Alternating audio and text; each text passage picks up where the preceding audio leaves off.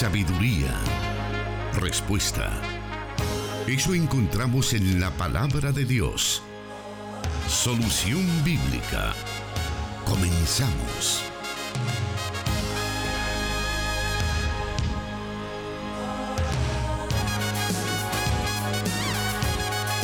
Estamos agradecidos con nuestro Dios que nos da la oportunidad de estar nuevamente con usted en el espacio Solución Bíblica. Este programa que martes a martes llega a usted con el objetivo de dar respuesta a diferentes preguntas, inquietudes o algunas situaciones que nos exponen nuestros oyentes buscando esa respuesta de las Sagradas Escrituras, las que nos guían día a día para hacer la perfecta voluntad de nuestro Padre Celestial la semana anterior, eh, pues no tuvimos el programa en vivo debido a una incapacidad de nuestro hermano Jonathan Medrano, pero damos gracias a Dios también que él ya se encuentra con nosotros y le damos la bienvenida. Muchas gracias, hermano Miguel, y un cordial saludo a todos los oyentes de Plenitud Radio acá en el occidente del país, a la gran audiencia del 100.5 FM de Restauración que a lo largo y ancho del territorio siempre eh, gustan escuchar la programación de restauración. Y también un saludo muy especial a quienes fuera del país a través del internet ya nos están sintonizando. Muchas gracias por sus palabras, hermano Miguel, y gracias también a los oyentes que estuvieron pendientes acerca del programa de la semana pasada pero aquí estamos ya. Claro, lo hacíamos, hacíamos esa mención, pastor, debido a, que muchos de nuestros oyentes están siempre muy, muy pendientes de este programa porque ellos nos manifiestan que aprenden acerca de todas las respuestas que eh, se dan en este programa. Muchos oyentes nos envían sus preguntas, muchas de ellas aún están en la lista y estamos pendientes de responder, quizás la mayoría me atrevería a decir, pero también se aprende de las otras preguntas que se van resolviendo en el camino. Y pues para nosotros es motivo de alegría saber que usted todos los martes está pendiente, todos los martes estamos recibiendo diferentes mensajes de diferentes partes del mundo.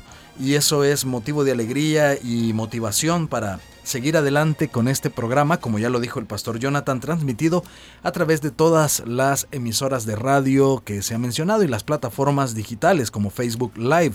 En estos momentos puede ir a Facebook y buscar Plenitud Radio, Solución Bíblica, o Misión Cristiana Elim Santa Ana y ahí va a poder ver el desarrollo de este programa, el cual vamos a dar inicio en estos momentos con la primera de las preguntas que tenemos para hoy. Y esta dice así. Estoy legalmente casado, sin embargo, durante mi matrimonio mi esposa se negó en muchas ocasiones a tener intimidad sexual conmigo. Ella me decía que me buscara otra mujer cada vez que yo la buscaba, esto a pesar que ambos asistimos a la iglesia. Con el tiempo esto me afectó, pues decidí iniciar otra relación, y como resultado de la misma tuvimos un hijo. Ahora no sé qué hacer, pues desearía casarme con ella, pero mi esposa no accede a concederme el divorcio, nos dice el oyente. Bueno, si bien es cierto, una de las bendiciones que lleva acompañada la vida matrimonial es el disfrute de la intimidad sexual. Sin embargo, hay ciertos momentos de la vida conyugal donde se deben de ir haciendo los ajustes necesarios para el pleno disfrute de este don de Dios para los matrimonios. Estos ajustes se hacen porque el matrimonio va creciendo en madurez y en la medida en que se avanza es importante que esa intimidad crezca en la pareja. Y cuando hablo de intimidad, no solamente me estoy refiriendo al elemento físico, sino que me estoy refiriendo a la conexión emocional que debe de crecer entre los esposos. Ahora, en estos ajustes es importante ir valorando las condiciones físicas, psicológicas y emocionales de la pareja para que este regalo de Dios pueda ser disfrutado como Él desea. Ahora, agradezco al oyente por tener la confianza de plantearnos su situación y aunque no tenemos todos los elementos de juicio que llevaron a su esposa a estar indispuesta para cumplir su deber conyugal, sí es importante evaluar y reparar en las razones que seguramente en algún momento ella le expuso a usted. Como usted también lo menciona, esto le afectó y esto incluso la misma palabra de Dios lo menciona. Cuando allá el escritor del Nuevo Testamento, específicamente Pablo en la primera carta a los Corintios en el capítulo 7 dice que no hay que negarnos el uno al otro a no ser de común acuerdo y solo por un tiempo para dedicarse a la oración, porque de no volverse a unir, el tentador volverá a provocar debido a nuestra falta de dominio propio, especialmente aquellos que tenemos la condición de estar vinculados en matrimonio. Ahora, no sé, estimado oyente, si usted en el momento en el que tuvo que enfrentar esta situación con su esposa buscó la debida consejería pastoral ante el problema. Es importante que nosotros entendamos que una de las tareas primordiales de los ministros del Evangelio es la tarea de pastorear y dentro de ese proceso de pastorear una de las funciones que los ministros desarrollan es la de la consejería. Así es que no sé si en algún momento de la situación usted buscó a su pastor. Ahora, el problema es que la situación se complica debido a que usted emprendió una nueva relación estando usted eh, casado. Nuevamente, repito, aquí es donde es importante que busque a su pastor para plantearle la situación y pueda comentarle los pormenores que se han suscitado. Lo que sí es cierto es que al ir, al ir postergando una búsqueda inmediata y pronta de la solución a los conflictos que tuvo en su matrimonio, eso lo llevó a una situación que, aunque se puede entender, no se justifica. Porque la actual relación que usted mantiene con su pareja es una condición de adulterio, porque usted, como bien lo plantea en su pregunta, está legalmente casado con su esposa. Por eso, creo que es importante que antes de tomar cualquier decisión, busque la orientación pastoral para que usted pueda explicar los pormenores de todo el suceso que le condujo a esta separación de su primer matrimonio. Recuerde que lo más importante es que podamos ser orientados conforme a lo que la Biblia establece como principio y norma para la vida matrimonial y para las decisiones más importantes como lo son eh, la vida conyugal. Si eso no, no quita la responsabilidad de su paternidad. Y por eso es que en un espacio tan corto y tan reducido como el que tenemos acá, es muy difícil poder abordar toda la problemática, todo lo complejo de este problema. Así es que le animo para que usted busque consejería pastoral lo más pronto posible. Ahora bien, pastor, aprovechando la pregunta de nuestro oyente, se sabe que uno de los motivos más frecuentes de separación y divorcio están relacionados con el tema sexual. ¿Qué puede hacer una pareja de esposos cristianos si se encuentran atravesando no su, mejor momento en esta área? Bueno, lo cierto es, hermano, que en la primera epístola del apóstol Pablo a los Corintios, en el capítulo 7, el apóstol Pablo menciona que una de las condiciones que permiten el disfrute de la sexualidad es la que está reservada para el vínculo matrimonial. Es decir, que una vida sexual plena no solamente es una bendición de Dios para los esposos, sino que es necesario para el buen funcionamiento de dicha relación. Así es que si hay un matrimonio que no está teniendo una buena intimidad sexual con su esposo o su esposa, es importante que se conozcan las razones por las que eso no es posible. Ahí es donde es importante eh, la consejería pastoral, porque pueden haber diferentes razones, como por ejemplo condiciones de edad, condiciones psicológicas, problemas de infancia no resueltos, que se van agudizando en la medida en que el matrimonio se va desarrollando. Así es que los matrimonios debemos de ir haciendo los ajustes en las diferentes etapas de la vida matrimonial para que así eh, pueda haber ese disfrute pleno, porque como la Biblia lo dice, es el deber conyugal. Pero ese deber conyugal debe de ser ejercitado bajo el parámetro que la misma palabra de Dios lo menciona, es decir, con una autonegación, buscando la satisfacción de nuestro esposo o de nuestra esposa antes que nuestro propio eh, placer, antes que nuestra propia satisfacción. Pero como ya lo dije, hay diferentes elementos que convergen y a veces, como usted bien lo ha señalado, hermano, es uno de los, es uno de los motivos más frecuentes por los que las parejas actuales se divorcian. El tema de la infidelidad con el tema de la intimidad sexual están íntimamente relacionados, así como el tema de los bienes económicos o los problemas financieros son tres de los elementos que están causando separación de los matrimonios, no solamente entre personas no creyentes, sino que entre personas eh, nacidos de nuevos, es decir, hermanos, hermanas que han conocido a Jesús, pero tienen este tipo de dificultades. Así que lo más conveniente es que busquemos esa asesoría. A veces quizás la esposa no desea ir a la intimidad sexual con su esposo porque durante todo el día el esposo ha sido áspero, la ha tratado con rudeza, y en la noche desea llegar muy campante a exigirle a su esposa el deber conyugal. Pero ahí es donde es importante que el pastor, el que, perdón, que el esposo entienda bajo una sabia dirección que a la esposa hay que tratarla de la manera más delicada como la Biblia lo menciona, siendo cortés, siendo caballeroso, atento, pero también la esposa debe de poner eh, mucho de su empeño para poder cumplir el deber sexual con su esposo. Y eso pues parte de entender que la condición del hombre necesita un momento en el que su esposa pueda estar con él conectada. Pero, pero es un arte realmente. Alguien dijo que la intimidad sexual en el matrimonio es un arte que debe de ser desarrollado por la pareja. Es todo un ritual si lo queremos ver así.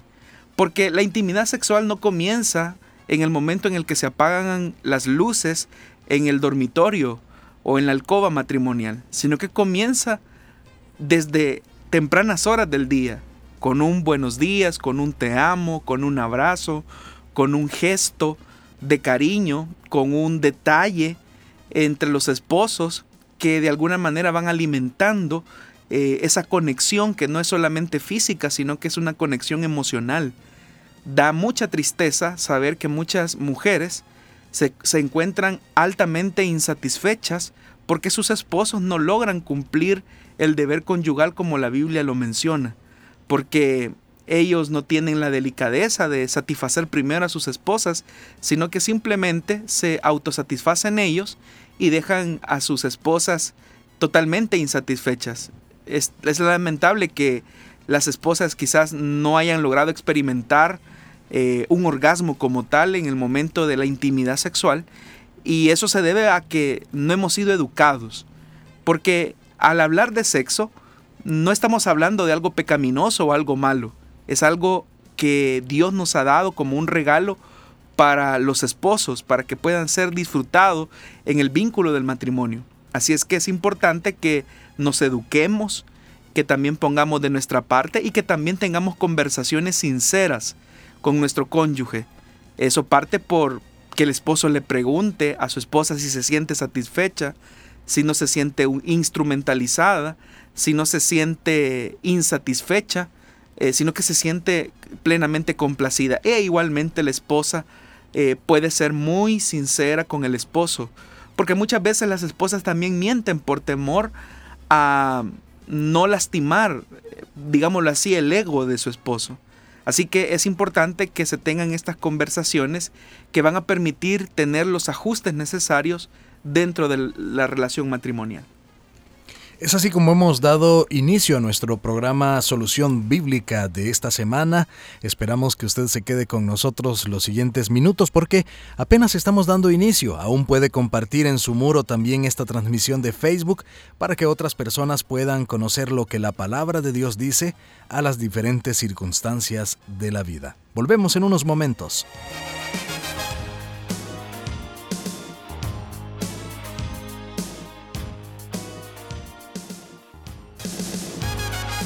Solución Bíblica con el pastor Jonathan Medrano. Desde Plenitud Radio 98.1 FM en Santa Ana, enlazada con Restauración 100.5 FM.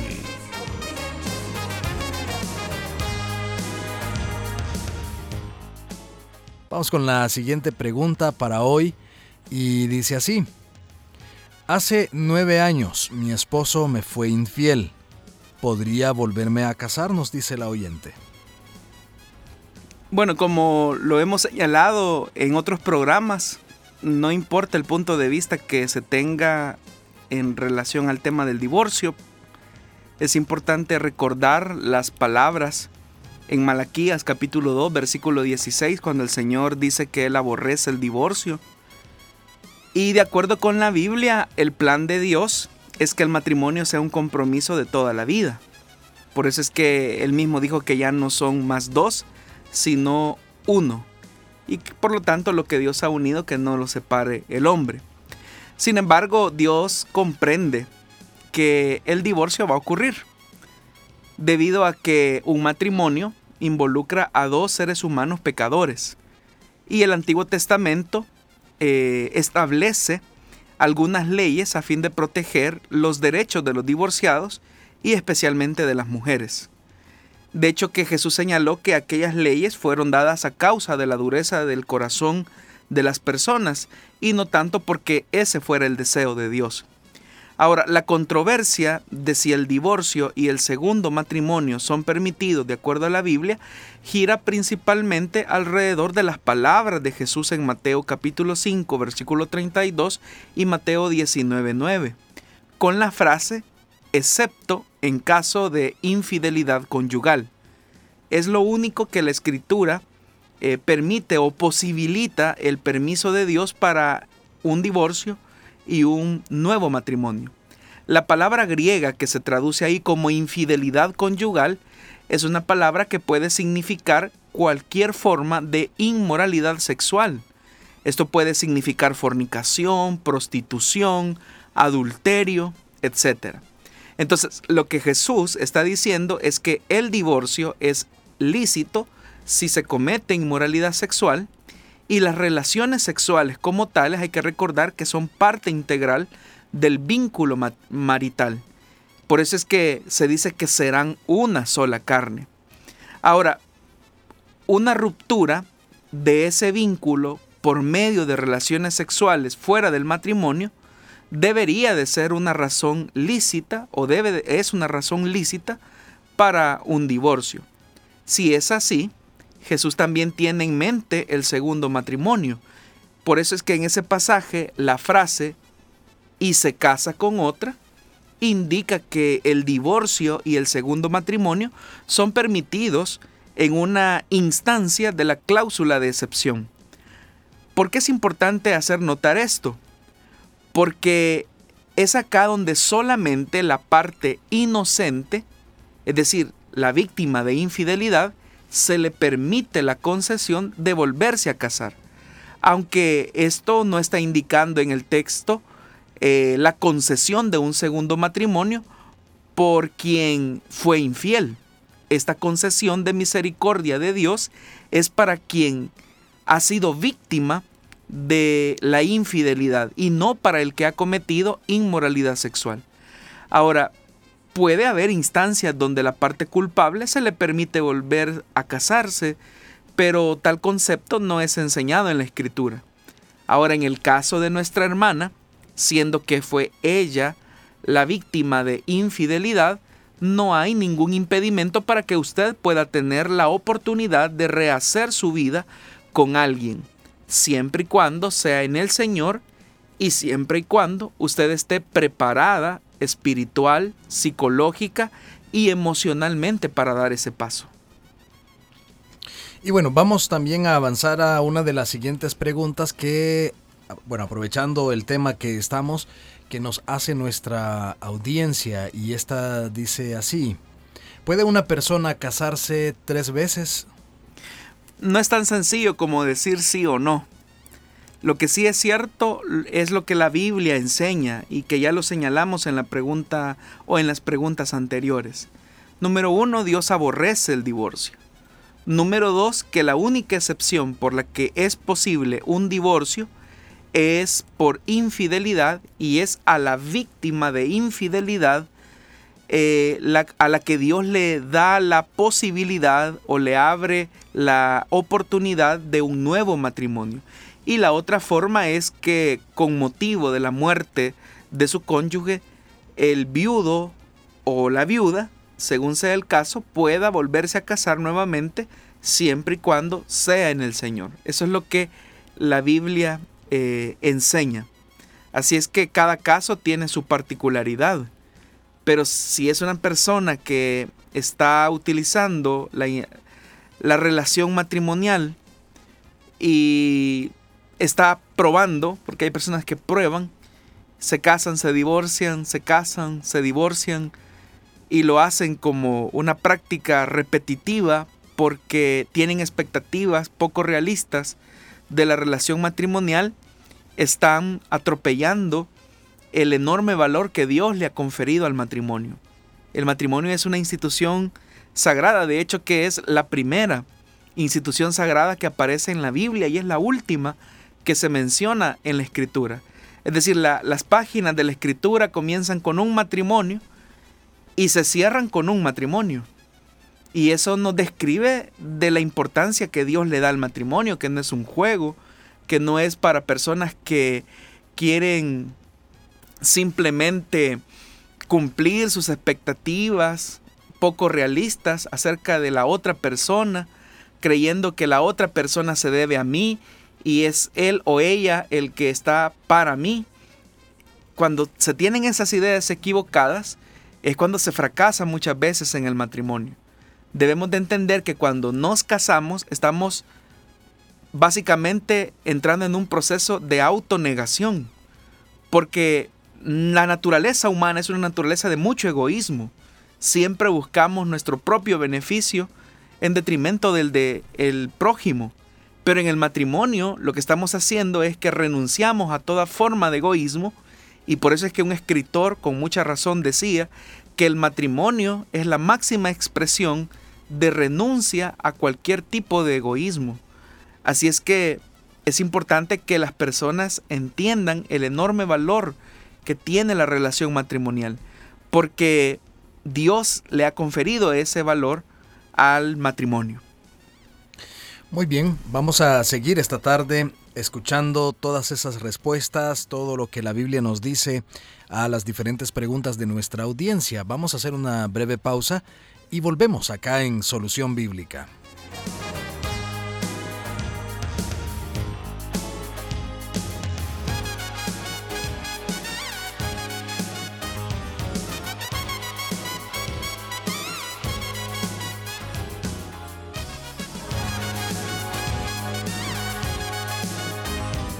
Respuesta a sus preguntas aquí, en Solución Bíblica.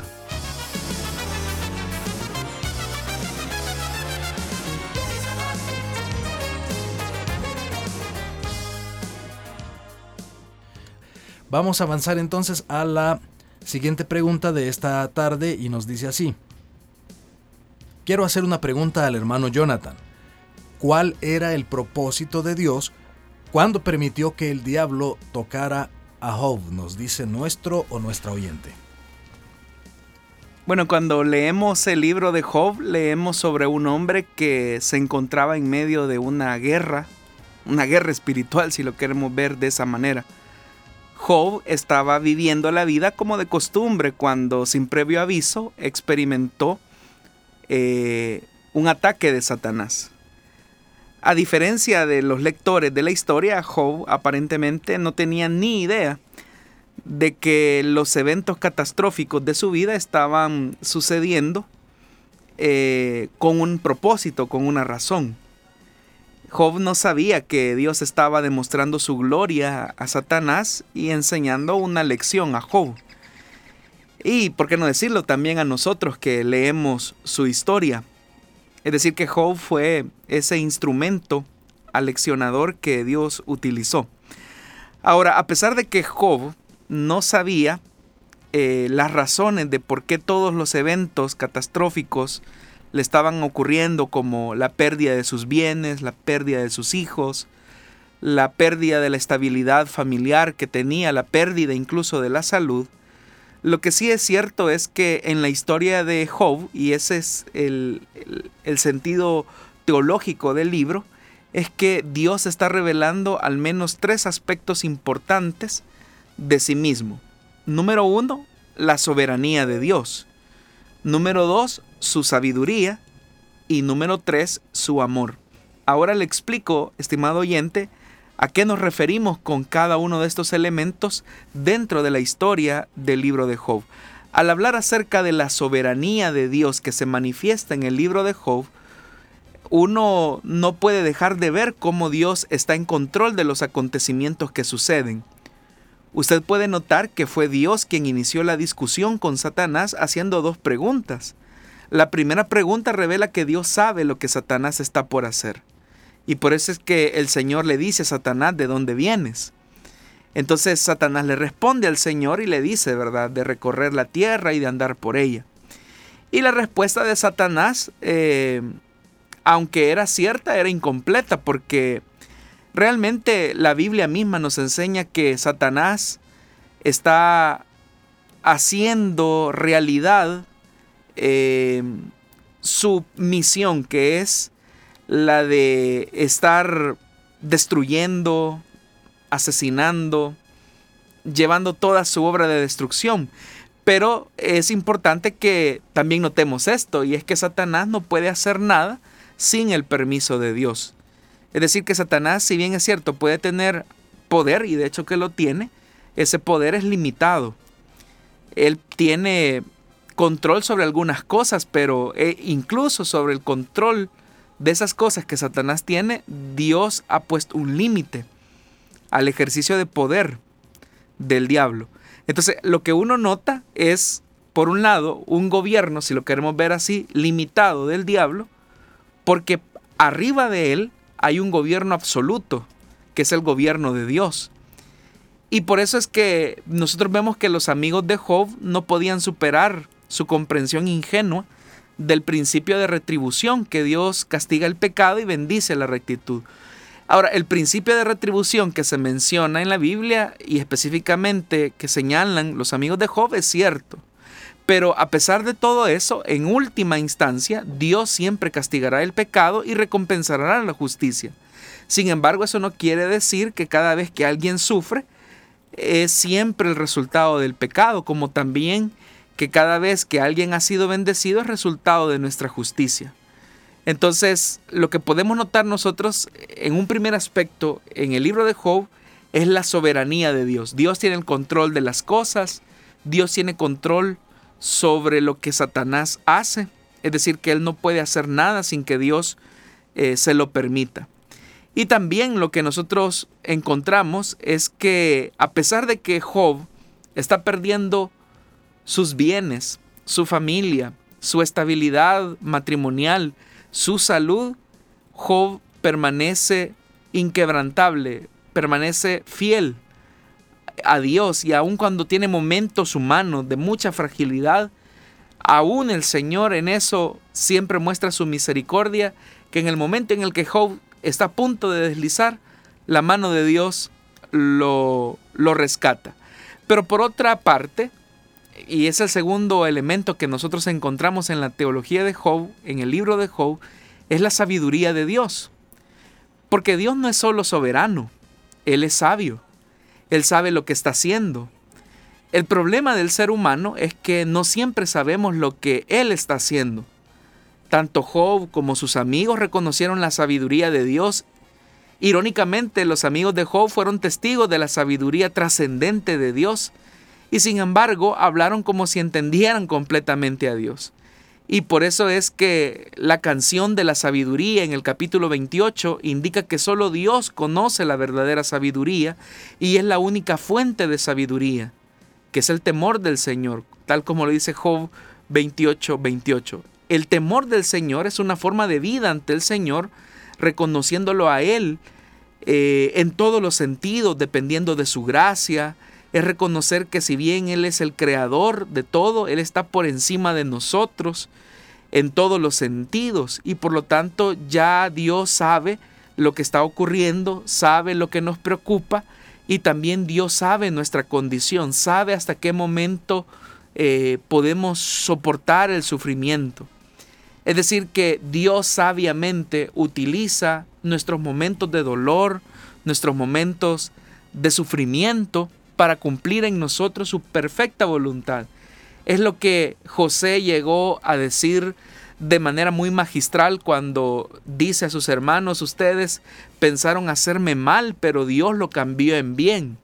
Llegar a la resolución a la que José llegó, por ejemplo, después de una vida de sufrimiento, para entender que a través de ese proceso de dolor Dios cumpliría su plan, evidencia la enorme sabiduría de Dios que aún las cosas negativas que nos pueden ocurrir en nuestra vida, Él las utiliza y las transforma para sus planes, para sus propósitos y sobre todo para nuestro beneficio y así labrar nuestro carácter. Pero un tercer elemento que nosotros también encontramos en la teología de Job, eh, en el libro de Job, es el amor de Dios. Cuando participamos en la intensa lucha por perseverar a nuestras convicciones, por mantenernos fieles a nuestro Dios, eh, nosotros entendemos que Él también muestra su amor y misericordia. Por eso es que incluso el justo Job llegó a ese punto. Él dijo, nada gana el hombre cuando se complace en Dios. Eso lo dice Job capítulo 34, versículo 9. Al principio y al final del libro uno puede ver la bondad de Dios para su siervo Job, como él lo bendijo materialmente y con una familia maravillosa.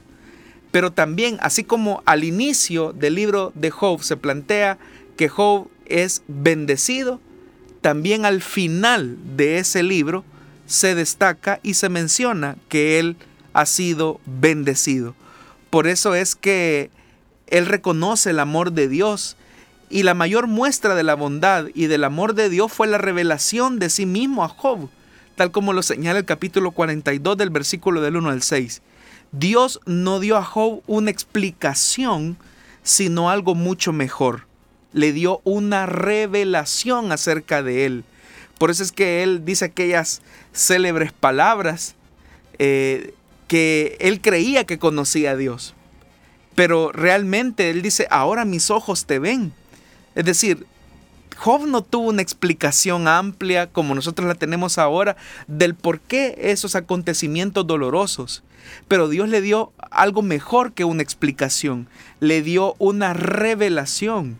Y eso también a nosotros nos dice algo importante porque en medio de nuestro dolor y en medio de nuestro sufrimiento, Dios se revela a nosotros para que conozcamos en medio del sufrimiento el amor y la bondad de nuestro Dios. Entonces cuando nos encontramos atrapados en, en esos momentos espirituales, debemos de recordar lo que Dios ha revelado sobre sí mismo a Job.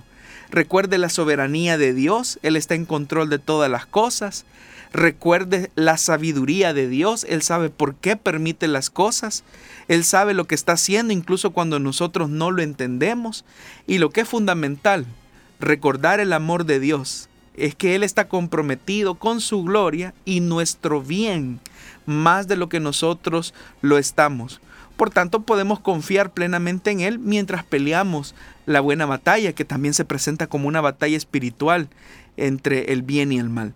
Así que eso podríamos decir al por qué el Señor utiliza la vida de su siervo Job para darnos a conocer estas tres verdades fundamentales. que hemos mencionado, la, la soberanía, sabiduría y amor de Dios. Excelente, entonces gracias por esa respuesta a esta pregunta que nuestro oyente nos envía. Recuerde que son varios medios por los cuales usted puede enviar sus preguntas. Lo puede hacer a través del el WhatsApp de Plenitud Radio, que es el 7848-5605, pero también a través del el WhatsApp de Restauración, que es el 7856-9496. Por esos medios podemos estar en contacto también para que eh, usted nos haga llegar esas diferentes preguntas que tiene en su corazón, en su mente, a través del estudio de la palabra de Dios o las circunstancias que ocurren a su alrededor. Dios, a través de su palabra, siempre tiene una respuesta. Vamos a regresar en unos momentos. Quédese con nosotros acá en Solución Bíblica.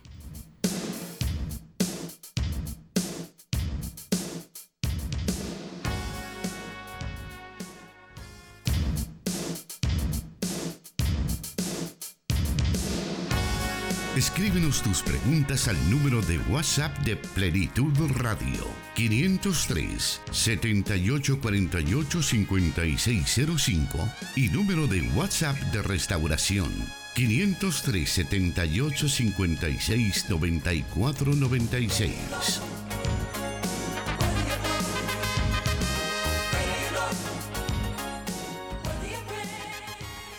Vamos a continuar esta tarde con más de las preguntas que nos han hecho llegar a nuestra, a nuestra cabina de radio. Y la siguiente dice así, soy cristiano, pero no estoy bautizado en agua. ¿Es pecado no ser bautizado en agua? Es importante, estimado oyente, que usted recuerde lo que simboliza el bautismo en agua. Es nuestra confianza total que como creyentes tenemos eh, en el Señor y nuestra plena dependencia en lo que Jesús ya hizo por nosotros en la cruz. Es decir, que el bautismo está cargado de manera simbólica de, estos elementos. Porque eh, básicamente lo que nosotros entendemos, comprendemos por el testimonio de las escrituras, es que cuando nos bautizamos en agua, estamos manifestando públicamente que hemos nacido de nuevo, que hemos muerto al mundo y al pecado, que nuestra naturaleza pecaminosa ha quedado sepultada, y eso ocurre en el momento en el que nos sumergimos y somos inmersos bajo el agua, pero también que resucitamos a una nueva vida, que es la nueva vida que Jesús nos dio en el momento preciso en el que eh, pues le, le dimos nuestra vida a Él o en el momento en el que se produjo en nosotros el milagro del nuevo nacimiento, pero también el bautismo en agua expresa la comunión y la unidad que tenemos con otros hermanos. Es decir, que es un testimonio público de un evento que ya sucedió en nuestra vida. Así que al ser bautizados también estamos obedeciendo la orden del Señor cuando en Mateo 28, versículo 19, él dijo que debíamos de ir por todas las naciones, hacer discípulos de las naciones y ser bautizados en el nombre del Padre, del Hijo y del Espíritu Santo como el Señor lo enseñó.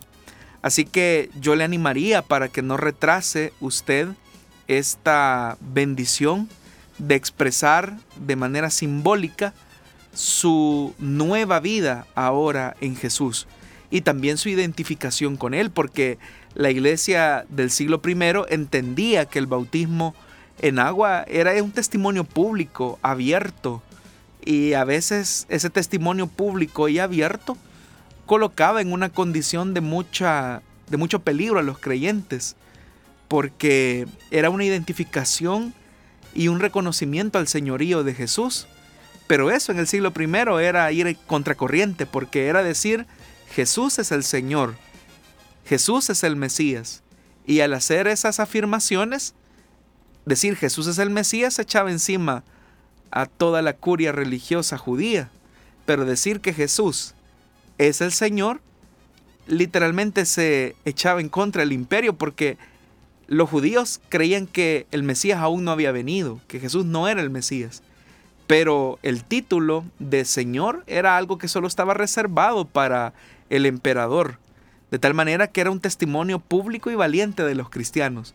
Así es que si los primeros creyentes no tuvieron ningún temor por hacer pública su fe, ¿cuál es el impedimento que usted tiene para no dar ese paso de obediencia a la palabra de Dios? Así que le animo para que en la iglesia donde usted se congrega, cuando se realice esta ordenanza, usted obedientemente eh, pase a las aguas bautismales.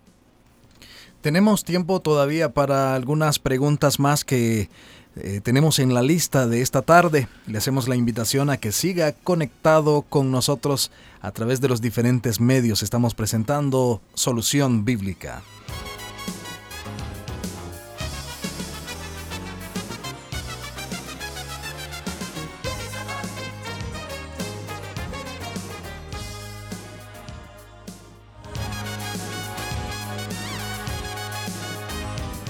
Respuesta a sus preguntas aquí, en Solución Bíblica.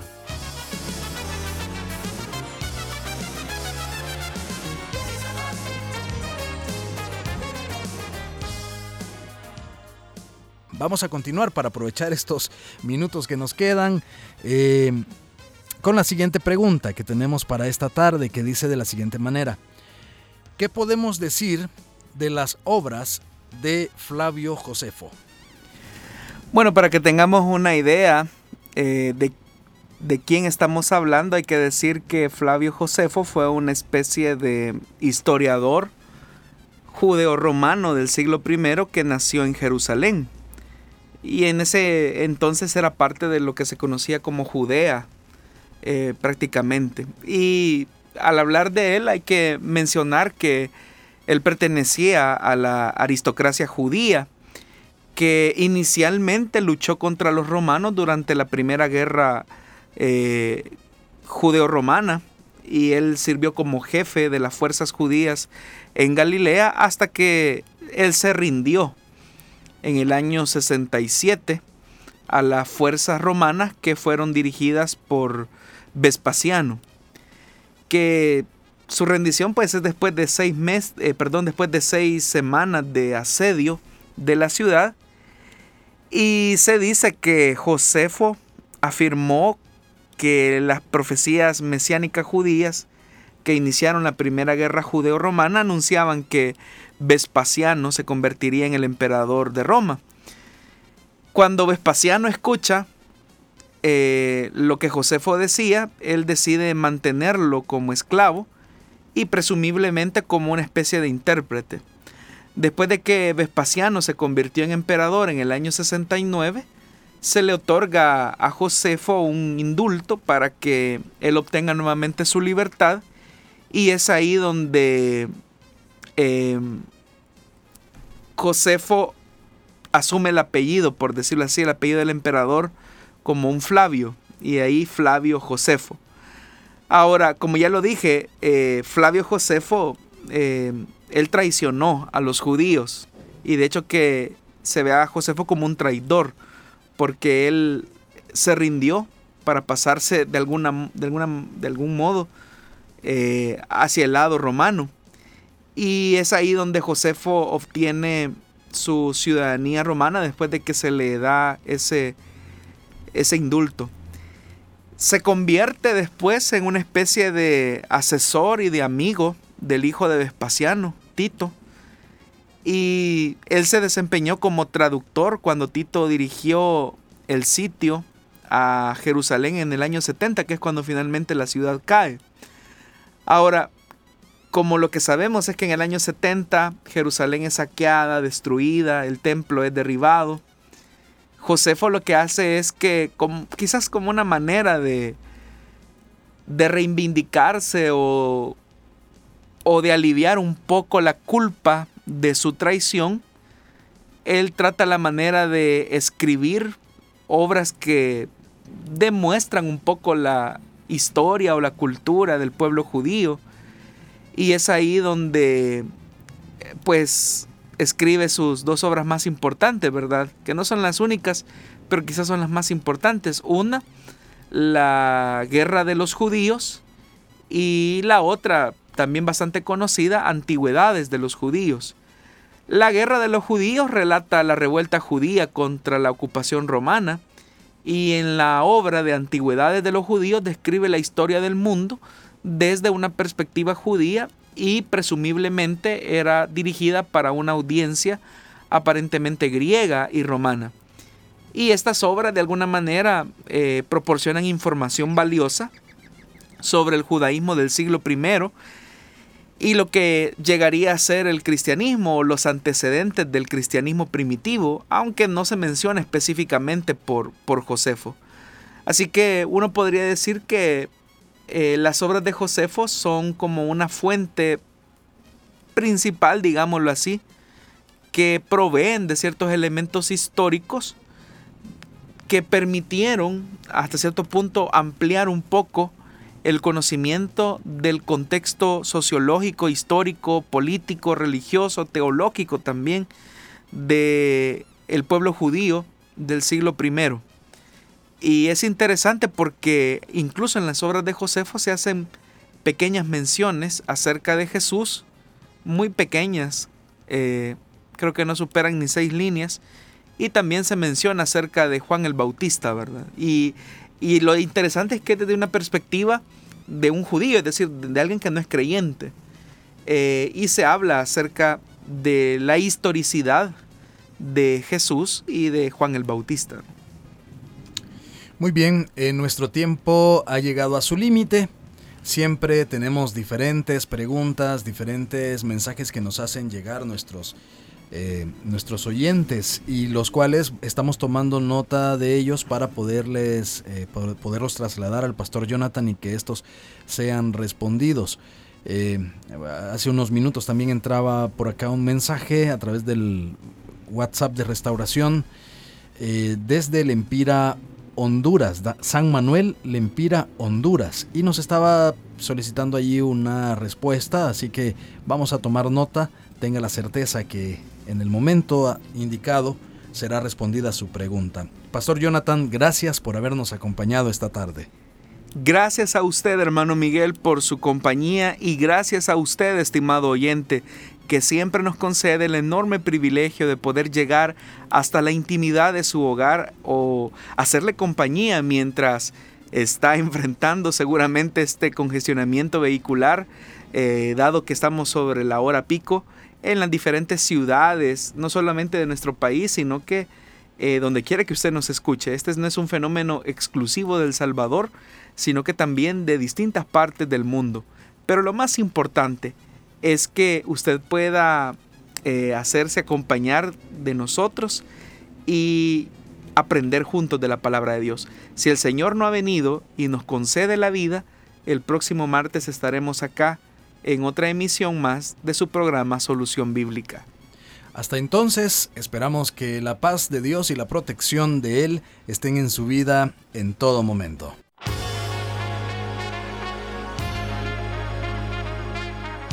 Encontramos respuesta en la palabra de Dios. Solución Bíblica. Hasta el próximo programa.